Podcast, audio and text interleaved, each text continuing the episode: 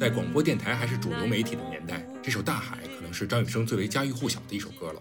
多年来，他的作品被一遍遍的翻唱，直到今天啊，很多人都是通过视频翻唱听到了他的作品，认识了这位自带高音 buff 的宝藏歌手。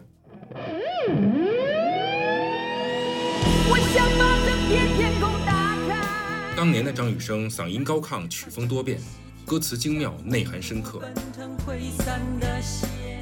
如果他不曾于二十四年前因车祸而殒命，他的未来还有更多想象空间。那咱们今年也可以为这位五十五岁的老艺术家庆生了。可惜这只是臆想而已。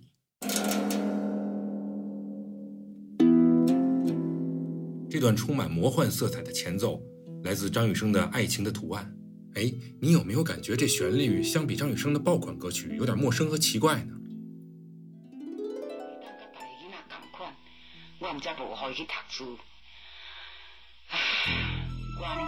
而这段台语念白来自于张雨生创作的《永工街的街长》，它融合了台湾念歌、乐琴和吉他的旋律，歌词聚焦于阳光普照下的社会底层。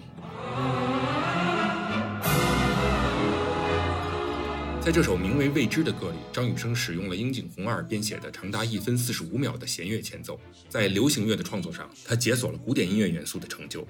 这些风格迥异的旋律，竟然出自同一人之手。二零二一年六月七日是张雨生五十五岁的生日。近期我将以一期专题节目回顾他作品中的遗珠，纪念这位超越时代的歌者。更多了，比如一